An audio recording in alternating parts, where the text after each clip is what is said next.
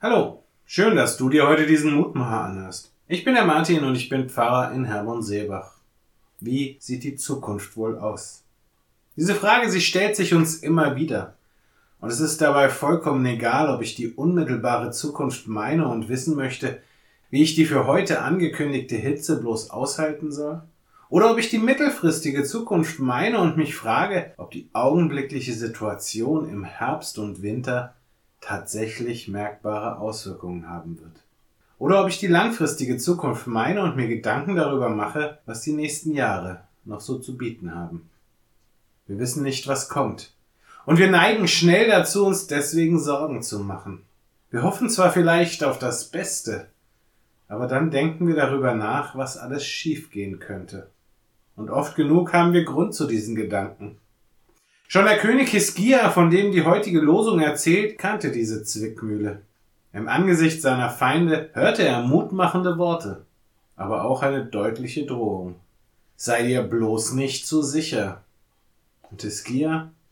Als er den Brief gelesen hatte, ging er hinauf zum Haus des Herrn und breitete ihn aus vor dem Herrn.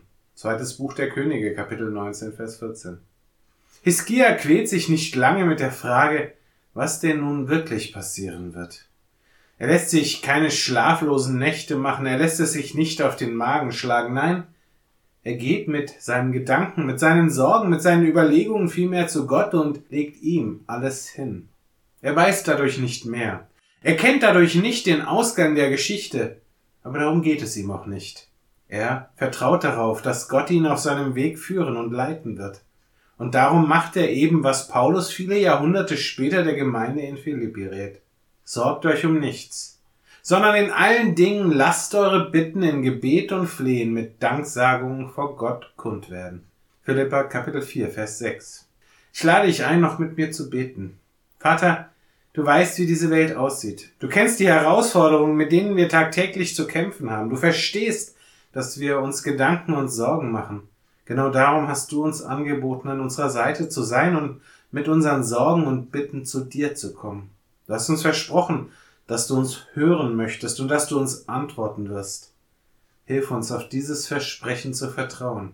Nicht nur in den Situationen, in denen wir sorglos durch unser Leben gehen können, sondern gerade dort, wo unser Vertrauen und unsere Zuversicht erschüttert sind.